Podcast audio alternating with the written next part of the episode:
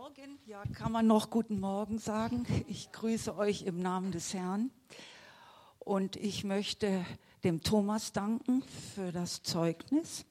Ich möchte auch den Lobpreisgeschwistern danken. Wo sitzt ihr hier überall? Äh, weil der Heilige Geist etwas zusammengeführt hat. Auch das, was der Franz gesagt hat, nämlich über die Freude. Und bevor ich mit meiner Predigt anfange, möchte ich euch sagen, ein Bibelvers, ich freue mich über dein Wort wie einer oder eine, der große Beute macht. Große Beute macht. Und bei der Vorbereitung für diese Predigt habe ich so viel Freude gekriegt. So viel Freude. Also Bibelstudium ist sehr empfehlenswert, weil da Freude kommt. Und ich sage noch mal, beziehe mich noch mal auf die Beute. Klingt ja ein bisschen kriminell, aber Beute ist im alten Israel die sogenannte Kriegsbeute gemeint. Nämlich, wenn das Volk Israel den aggressiven Feind besiegt hatte, durften sie manchmal Beute machen für sich selber. Alles andere sonst gehörte dem Herrn. Und ich denke, ihr, oder ihr könnt euch vorstellen, dass diese Beute keine alten Kochtöpfe waren, sondern Schätze. Schätze. Gold, Silber, Waffen, Tiere. Ein wirklicher Schatz.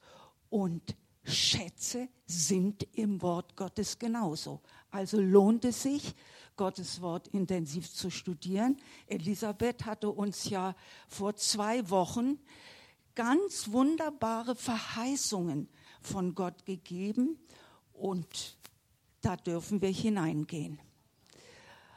Das ist jetzt das Vorwort.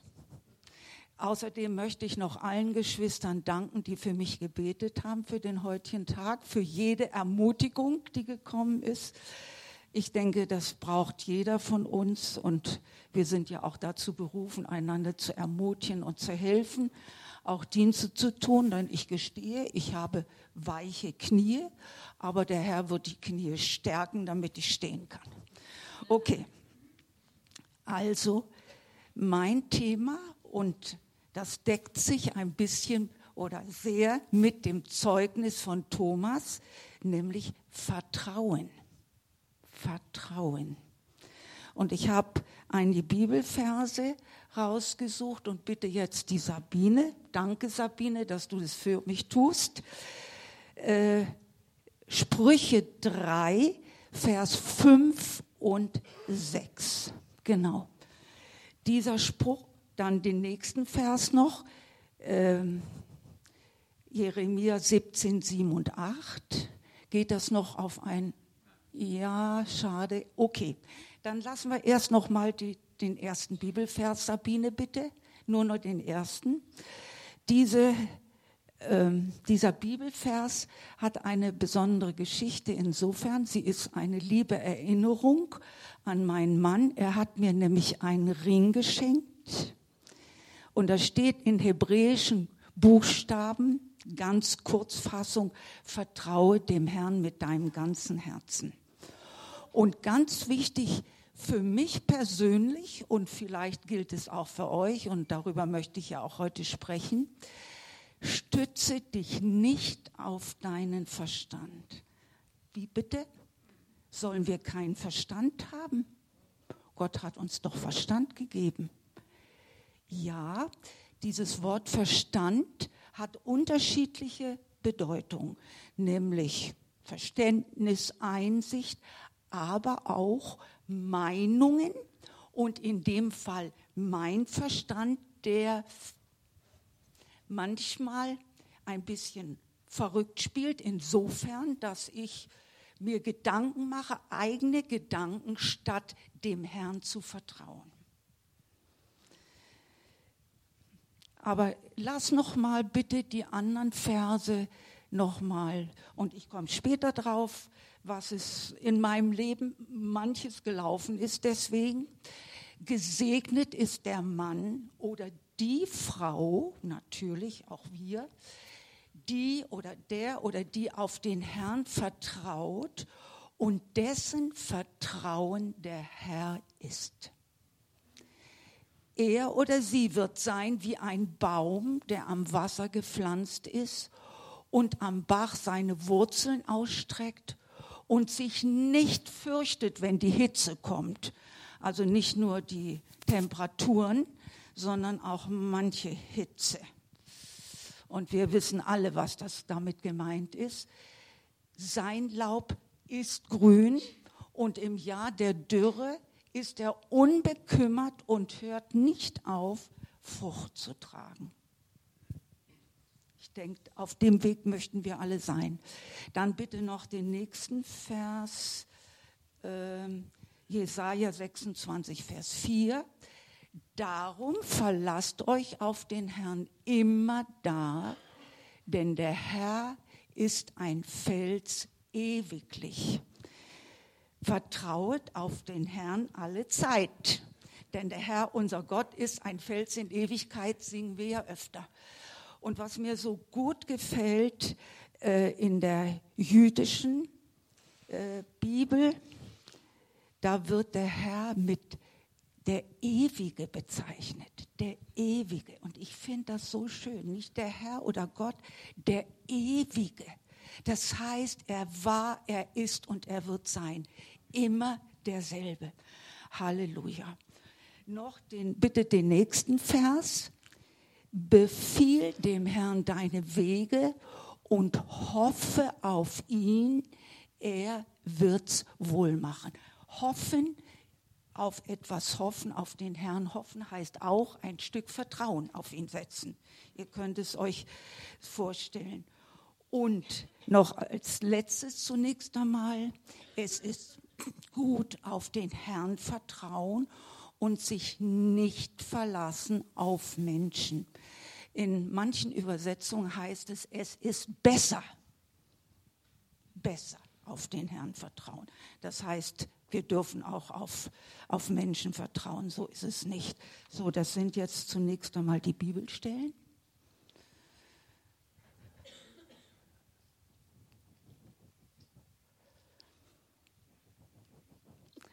Wenn wir also nochmal uns überlegen, was heißt Verstand, kann Einsicht, Erkenntnis sein, aber auch eigene Vorstellung, eigene Meinung, ein, eigene Gedanken. Und das wird sich nachher später zeigen. Andererseits von Jesus heißt es, dass auf ihm, als er äh, im Jesaja angekündigt wird, er der Messias, auf ihm wird ruhen der Geist der Weisheit und des Verstandes, des Rates, der Stärke und Furcht des Herrn. Also das ist ein anderer Verstand. Und gut wäre es, wenn auch unser Verstand durchläutert oder durchsetzt wird mit den Gedanken des Herrn und nicht mit unseren eigenen Vorstellungen. Vertrauen, nochmal auf das Wort Vertrauen möchte ich kommen. Vertrauen hängt ganz fest zusammen mit Glaube und Treue. Wer treu ist in seinem Denken allgemein und Handeln und zu seinem Wort steht, ist vertrauenswürdig. Und wir können wirklich sagen, Gott ist vertrauenswürdig, hundertprozentig.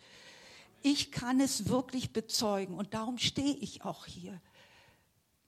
Ich möchte von dem erzählen immer wieder, wenn Gott mir die Gelegenheit gibt, was für ein Gott wir haben, dem wir vertrauen können. Und wir haben es heute Morgen gelesen. Er ist auch unser Zufluchtsort. Er sagt, fürchtet euch nicht. Wir dürfen ihm vertrauen.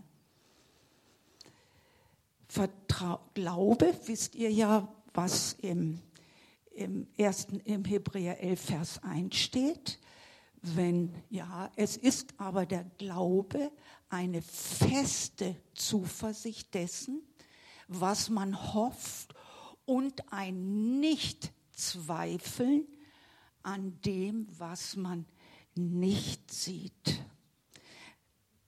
Jemand anders hat mal gesagt, Glaube ist eine Grundhaltung, also eine Basis des Vertrauens. Also es hängt so eng miteinander zusammen. Vertrauen ähm, beinhaltet auch eine Beziehung, in dem Falle Beziehung zu Gott. Wenn ich Gott kenne und ihn erlebt habe, dann tue ich mich leichter im Vertrauen. Muss zwar manchmal mich auch ermahnen, wenn so eine heikle Situation ist, vertraust du? Vertraust du? Und zum Beispiel hat jetzt bei kurzem von Open Doors war ein, ein Zeugnis im Bibel TV. Da hat ein Bruder aus Kenia gesagt, mit Namen Dennis, nach meinem oder nach dem Attentat, was er erlebt hat und wo er fast tödlich getroffen wurde in einem Massaker, hat er gesagt, diese Zeit hat mein Vertrauen gestärkt in Gott. Was Gott an ihm getan hat. Gott hat so viel an ihm getan, dass er wieder laufen konnte, dass er wieder, wieder gewisse Dinge tun konnte, aber nicht, nicht mehr arbeiten. Und trotzdem strahlte dieser Mann eine solche Freude über den Herrn aus, was der Herr mit ihm gemacht hat und hat aus dieser Freude und Dankbarkeit heraus auch dann Zeugnis überall gegeben, wo er mit Menschen gekommen, gekommen ist. Wenn ich also vertraue, heißt das ja, dass ich erwarte von Gott, und wir machen das ja im Gebet, sollten wir ja vertrauensvoll sein, dass Gott eingreift, dass Gott verändert, dass Gott Probleme löst. Allerdings zu seiner Zeit. Da tun wir uns manchmal schwer, weil es Geduld braucht. Oder auch auf seine Art. Das heißt nicht, wie wir es uns vorstellen, aber wir dürfen ihm vertrauen, dass er etwas tut, dass er handelt. Warten wir es ab, was kommt. Und wir dürfen auch uns dem Heiligen Geist überlassen, was, wie er uns führt. Deswegen haben wir vorhin von Führung gesprochen. Er wird deine Wege führen, wenn ich vertraue. Das ist immer dann die Voraussetzung. Große Glaubensvorbilder waren natürlich aus der Bibel für uns Abraham. Und wenn wir uns das mal, wir lesen da so zwei, drei Sätze, aber wenn man sich das vorstellt, was das bedeutet, wenn Gott sagt, geh aus deinem Vaterland, aus deiner Verwandtschaft in ein Land, das ich dir zeigen werde. Nichts. Nichts steht, so und so musst du es machen, sondern geh. Und Abraham ist wirklich im Gehorsam gegangen. Und Vertrauen beinhaltet auch, wenn ich höre, was Gott von mir möchte, dass ich es auch im Gehorsam tue und nicht sage, ach nee, ich habe keine Lust, ich gehe doch anders, Gott wird mir schon helfen. Nein, er, wird, er erwartet auch ein Stück Gehorsam von uns.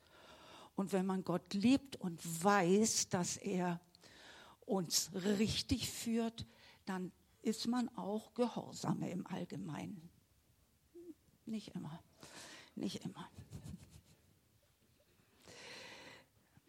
Und dieser Gehorsam und dieser Glaube und dieses Vertrauen auf Gottes Führung hat eben auch, da hat er Anerkennung, hat Abraham Anerkennung bei Gott gefunden. Und eine andere Glaubensheldin, die nicht im Hebräer so erwähnt wird, aber die mich sehr als Mutter beeindruckt hat, war die Jochebed. Ich weiß nicht, ob ihr sie kennt, das ist die Mutter von Mose. Und sie stand vor der Situation, wie soll sie ihr Kind, dieses schöne Kind, so wie es hieß, wie soll sie ihr Kind retten? Drei Monate konnte sie es im Verborgenen halten, aber dann war ganz klar, dem Pharao konnte nicht verborgen bleiben, dass wieder ein hebräischer Knabe, wurde es gesagt, ein hebräischer Knabe äh, existierte, denn er befahl, alle hebräischen Jungs umzubringen. Und da hat diese Frau, ich weiß nicht, ob sie Vertrauen hatte, ob sie Gott gehört hat, dieses Kind in ein Körbchen getan und in den Nil gesetzt, im Vertrauen, dass er gerettet wird. Stellt euch das mal vor. Ich glaube, ich könnte das nicht.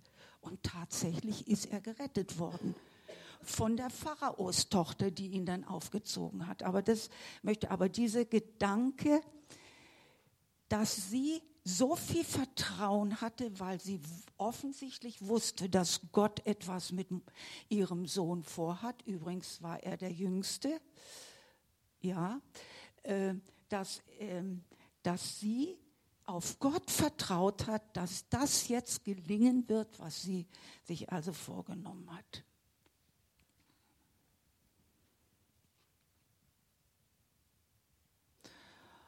Und Mhm. Ah ja. Vertrauen heißt auch, dass wir äh, unsere Kontrolle abgeben. Wir haben gesagt, unser Gott allein regiert. Das heißt, er hat alles in der Hand. Und manchmal sind wir versucht, wenn wir vor einer schwierigen Situation stehen, und das werde ich gleich sagen, für mich zumindest schwierige Situation, dass wir ungern die Kontrolle abgeben, sondern und zwar war 1991 und ich habe meinen jüngeren Sohn gefragt, ob ich dieses Zeugnis geben darf. War eine Situation, dass er im Zwischenzeugnis, und ihr werdet es nicht glauben, fünf Fünfer hatte. Was also, er behauptet sogar und ein Sechser in Physik. Ich weiß es nicht mehr. Auf jeden Fall war es so abenteuerlich schlechte, schlechte, schlechte Noten, dass ich natürlich sehr erschrocken war. Es war sicherlich nicht Dummheit, aber es war eben, er war in der Pubertät und da wissen wir ja, da ist es ja auch mit der Schule nicht immer so ganz. Und dann waren mein Christian und ich bei einem Seminar die Stimme Gottes hören. Und die Seminarleiterin ähm, äh, forderte uns auf, eine Viertelstunde still zu werden und Gott die Frage, die uns am meisten bewegt, vorzulegen. Könnt ihr euch vorstellen, meine erste Frage wird, Herr, was wird? Was wird aus Flori? Vorher, vorher in der Zeit alles, uh, was muss man machen, was könnte man machen und, und, und, und. Vielleicht auch nachgeholfen, geschoben, du musst jetzt endlich und so weiter. Und ganz schnell war die Antwort, er wird es schaffen. Er wird es schaffen. Und dann hat Gott mich gefragt, Hast du ihn losgelassen? Ja. Hast du ihn wirklich losgelassen? Okay, Herr, ich gebe ihn dir. Wir kommen nach Hause. Nach kurzer Zeit schrieb der Flori so gute Noten, dass Stück um Stück die Noten verbessert wurden, mit dem Ergebnis, dass er noch zwei Fünfer hatte, aber für die eine Fünf durfte er einen, eine Nachprüfung machen und da haben wir in Ferien, in Sommerferien geackert und er hat es bestanden und ist in die nächste Klasse vorgerückt. Danke, Herr. Ja, das, das war wirklich. und ich empfinde auch immer wieder, dass Gott wenn es ähm, Zeiten sind, wo du so lange wartest, dass Gott sehr oft Lichtzeichen für mich sendet. Wisst ihr, was ich meine? Bleib dran. Ich mache was. Bleib dran. Das letzte Abenteuer in der Hinsicht, was ich erlebt habe, jetzt 2013, war, und Vertrauen ist immer ein Wagnis, weil wir ja nie wissen, was da rauskommt. Und ich bekam bei einer Geburtstagsfeier, bekam ich eine Prophetie von einem jungen brasilianischen Pastor, der mich überhaupt nicht kannte. Der war, der war mit eingeladen als einziger Mann. Er musste auch übersetzt werden, weil er nur Portugiesisch sprach. Und er sagte folgende Worte zu mir. Und ich habe es mir damals aufgeschrieben, sonst kann man manchmal denken, man glaubt es. Und folgendes sagte er, der Herr möchte dich in ein Land senden, wo du noch nie warst. Er möchte dich in ein Land senden, wo du noch nie warst, wo die Menschen auf dich warten. Es könnten auch jüngere Leute gehen, aber der Herr möchte gerade dich. So, was macht man jetzt mit so etwas? Könnt, oh, oh, oh, da bist du aber fein raus, wenn du nur warten heißt. Glaubst du nicht, dass in deinen Gedanken erstmal geht, was? Erstens die Frage, hat Gott wirklich geredet? Und zweitens, ja, wohin denn? in ein Land, wo du noch nie warst. Meine ersten Gedanken waren nach Russland. Ich weiß nicht warum. Ich kann kein Russisch. Ich dachte, ich muss als Missionarin gehen, sah mich schon in einem Flugzeug, in einem wackeligen Flugzeug Richtung Russland. Wir wissen ja, dass das manchmal nicht so gut gewartete sind. Oh. Und nach einer Zeit habe ich gesagt, okay, Herr, du mutest mir nicht mehr zu, als ich wirklich fähig bin und hatte die Sache irgendwie abgelegt. Ich vertraute ihm jetzt wirklich, habe es auch vergessen. Dachte, naja, jetzt warten wir mal. Warten mal, da hast du schon recht. Warten. Warten und Vertrauen. Und es war auch dann plötzlich keine Angst mehr da. Denn oft ist es ja so, Angst behindert ja das Vertrauen oder ist eigentlich ein Misstrauen, ne, wenn ich Angst habe. Ja, das war im April, diese, diese ähm, Beruf, Berufung in Anführungsstrichen, das ist vielleicht übertrieben. Äh, Im August erfuhr ich, dass nach Otterfink, in den Ort, wo ich wohne, Asylbewerber kommen. Vielleicht klickt es bei dem einen oder anderen schon aus verschiedenen Ländern, wo ich noch nie war. Und der Herr gab mir so ein Herzklopfen ins Herz, als ich das erfuhr, dass ich wusste, da soll ich mitmachen. Und ich wusste, ich soll nur Deutschunterricht geben. Nur Deutsch. Erst habe ich das nicht gepackt, dachte ich, ja, ja, ich soll Deutsch gehen. Und dann plötzlich kam mir, ja, die Leute warten auf mich aus einem anderen Land. Ich gehe zu ihnen. Aber ich reise nicht in das Land, sondern ich gehe zu den Leuten. Und ich mache das jetzt also schon vier Jahre und wenn Gott mich nicht dazu gerufen hätte, Deutsch zu geben, und das, da könnte ich Geschichten erzählen, aber darum geht es nicht, sondern dass ich wusste, das hatte Gott damit gemeint. Und man, manchmal versteht man auch prophetische Eindrücke nicht so und denkt, so oder so muss es sein. Aber in dem Falle wusste ich, das war das, was Gott jetzt meinte mit, ich werde dich senden. Also ich ging zu den Leuten aus den verschiedenen Ländern.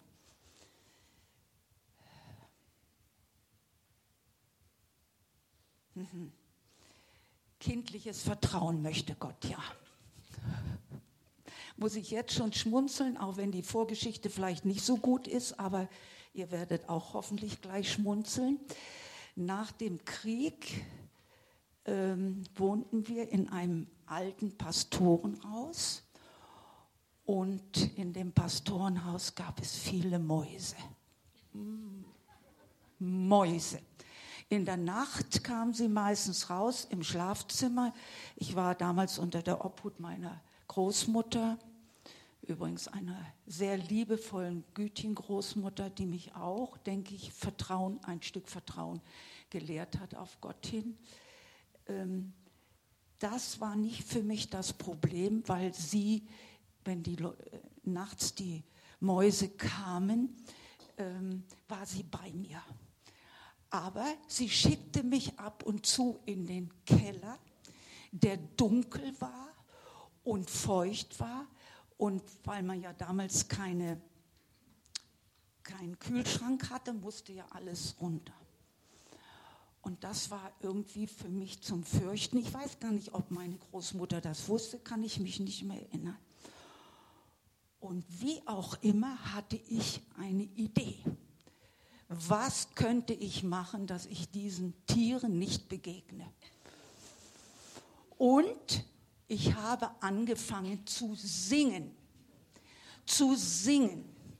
Ich bin, sobald ich an die Kellertür kam, fing ich auch laut an zu singen. Vielleicht nicht schön, aber so laut, weil ich meinte, wenn ich jetzt runterkomme, dann sind die Mäuse alle weg und ich bin nicht einer einzigen Maus begegnet. Der Herr wird auch geschmunzelt haben über, dieses kindliche Glau über diesen kindlichen Glauben, dass ein Gesang oder Lieder äh, die Mäuse verschrecken. Und das war so in mir drin, als wir dann später in einem anderen Haus wohnten. Jedes Mal, wenn ich in den Keller ging, fing ich wieder an zu singen. Ja, okay.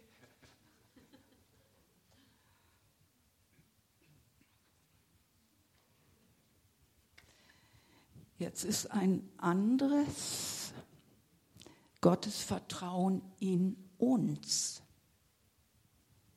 Vorher habe ich gesprochen, wir vertrauen ihm, diesmal Gottes Vertrauen in uns was ist eigentlich mit den Gaben, den anvertrauten Talenten, die er uns geschenkt hat? Erkennen wir sie? Leben wir sie in aller Vielfältigkeit, Kreativität, damit Gottes Reich unter uns sichtbar wird? Es gibt verschiedene Möglichkeiten. Und wir ehren damit ja auch Gott. Wenn er uns was gibt und wir setzen das ein, ehren wir Gott. Und es wird gleichzeitig auch zum Segen für andere, für Geschwister in der Familie und dergleichen. Denn er macht uns dann ja auch fähig, wenn er uns Talente gibt. Ob es Musikalität ist, Technik, Ordnerdienst, ist ja alles. Ist ja alles etwas, was Gott uns gegeben hat, wozu wir ja dann auch, wenn wir spüren, ein Stück Freude haben. Und er erwartet ja auch nicht mehr von uns, wenn wir das dann einsetzen, ob es groß oder klein ist, als wir tragen können, aber er möchte, dass wir treu sind.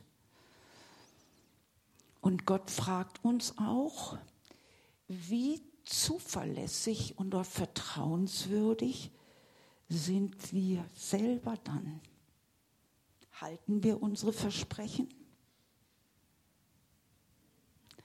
Besser nichts versprechen, als wenn man nicht weiß, ob man es halten kann.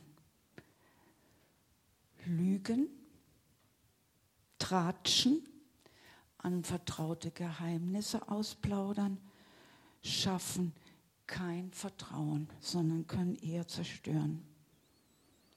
Andererseits sind wir auch, können wir in der Gefahr sein, Menschen zum Misstrauen aufgrund von Vorurteilen. Das ist auch nicht gut.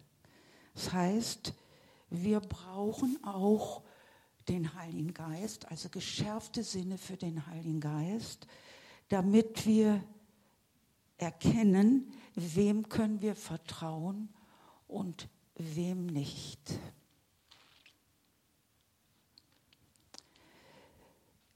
Gott möchte nicht eine Harmlosigkeit, eine Gutgläubigkeit, wo ich nicht das weiß, kann ich wirklich jemandem vertrauen. Meine Schwiegermutter hat nach dem Krieg so eine äh, Situation gehabt, die sie sehr, sehr tief getroffen hat. Ähm, nach der Flucht hat sie, hat sie in einem Ort gelebt und war, da sie nur ein kleines Zimmer hatte, damals lebte mein Mann und äh, seine älteste Schwester äh, bei ihr, bei meiner Schwiegermutter und mein Schwiegervater war noch in Gefangenschaft.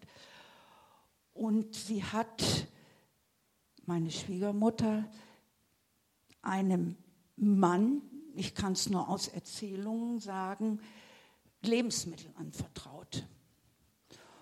Die gab es ja dann auf Lebensmittelkarten und dergleichen und sie und ihr wisst oder diejenigen, die den Krieg erlebt haben und die Nachkriegszeit wisst, wie kostbar Lebensmittel zu dem Zeitpunkt waren.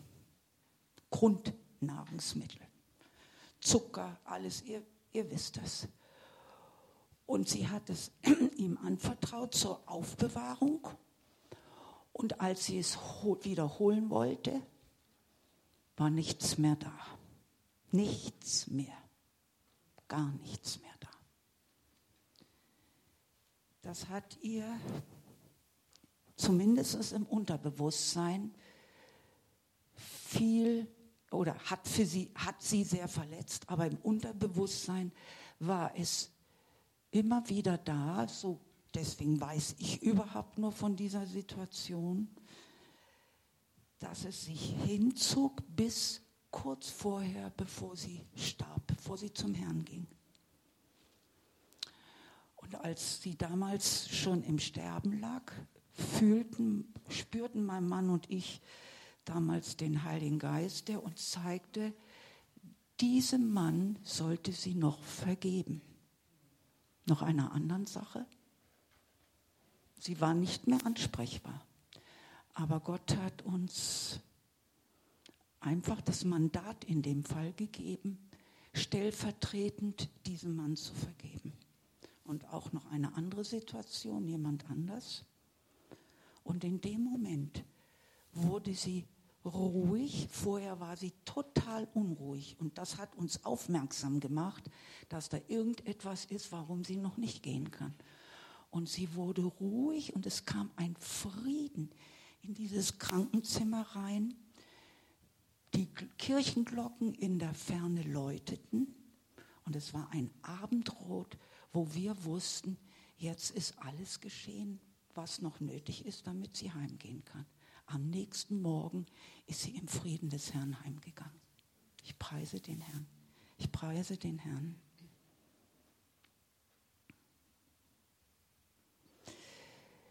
Vertrauen, wie kann Vertrauen, wenn es zwischen uns Menschen ist, wie kann das wachsen? Durch Liebe, durch Annahme, wie auch immer.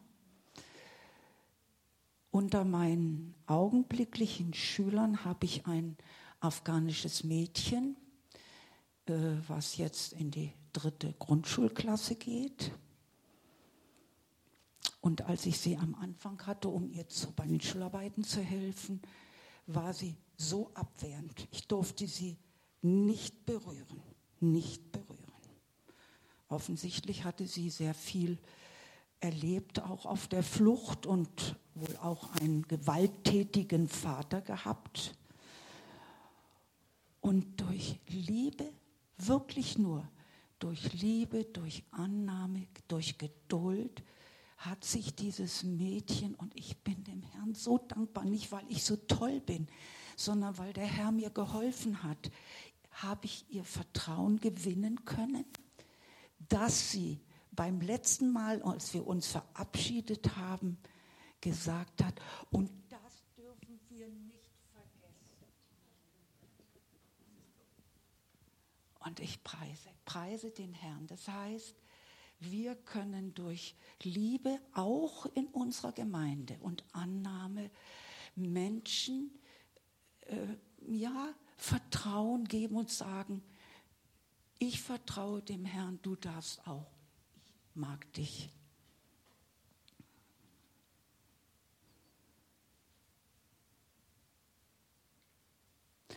Es gibt auch in der Bibel ein, ein bemerkenswertes, äh, bemerkenswerten Satz. Und zwar steht es im 1. Samuel 23, 13. Da geht, geht es um die Freundschaft zwischen David und Jonathan, König David und Jonathan, dem Sohn von Saul. Und Saul hatte ja David bis aufs Messer verfolgt oder verfolgen lassen.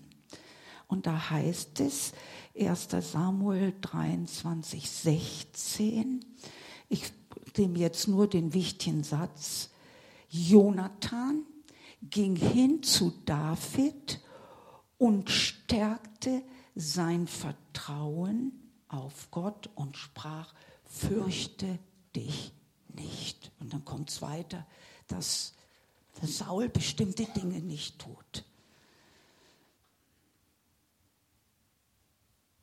Ja, und ich vertraue auch dem Wort, dass Gott schon öfter in diese Gemeinde hineingesprochen hat, nämlich, dass dieses Haus ein Haus des Gebetes, des Lobpreises und der Wiederherstellung oder Heilung sein wird. Und daran halte ich fest. Ich, das heißt aber nicht, dass etwas automatisch geht sondern dass wir das immer wieder Gott sagen, wir vertrauen dir, dass es so geschieht. Und da sozusagen hineinbeten. Ich hatte vor vielen Jahren eine Zeit, da hat Gott mich ermahnt und hat gesagt, ich habe zu dir gesagt, lass die Gemeinde los aber lass sie nicht fallen. Das ist ein Unterschied. Loslassen heißt, ich gebe meine Kontrolle ab, meine Vorstellungen. Und fallen heißt, es interessiert mich nicht mehr. Macht, was ihr wollt oder dergleichen. Und das ist ja wichtig, wenn Gott wirklich zu uns spricht, auch ganz persönlich, dieses sogenannte Rema-Wort, dass wir ihm vertrauen und dann sagen, Herr, ich danke und es wird geschehen, weil du ein wunderbarer Gott bist. Und wir, ich möchte jetzt noch diesen letzten ähm, Vers aus Psalm 62, 6 und 9. Nur auf Gott vertraue still meine Seele. Still heißt auch im Getriebe, in Hektik hörst du nicht, was Gott dir sagt oder was er möchte, dass du es tust. Vertraue still meine Seele, denn von ihm kommt meine Hoffnung. Nur er ist mein Fels und meine Hilfe, meine Festung, ich werde nicht wanken. Auf Gott ruht mein Heil und meine Ehre. Der Fels meines Schutzes, meine Zuflucht, Andi, äh, das englische Lied, du bist mein Zufluchtsort. Meine Zuflucht ist in Ort, in Gott. Und jetzt kommt, vertraut auf ihn alle Zeit. Und in meiner Lutherbibel steht, liebe Leute, hier steht ihr, ihr von Volk Gottes, schüttet euer Herz vor ihm aus. Gott ist unsere Zuflucht. Also was auch immer, noch so kritisch, noch so schlimm, aber vertraue ihm.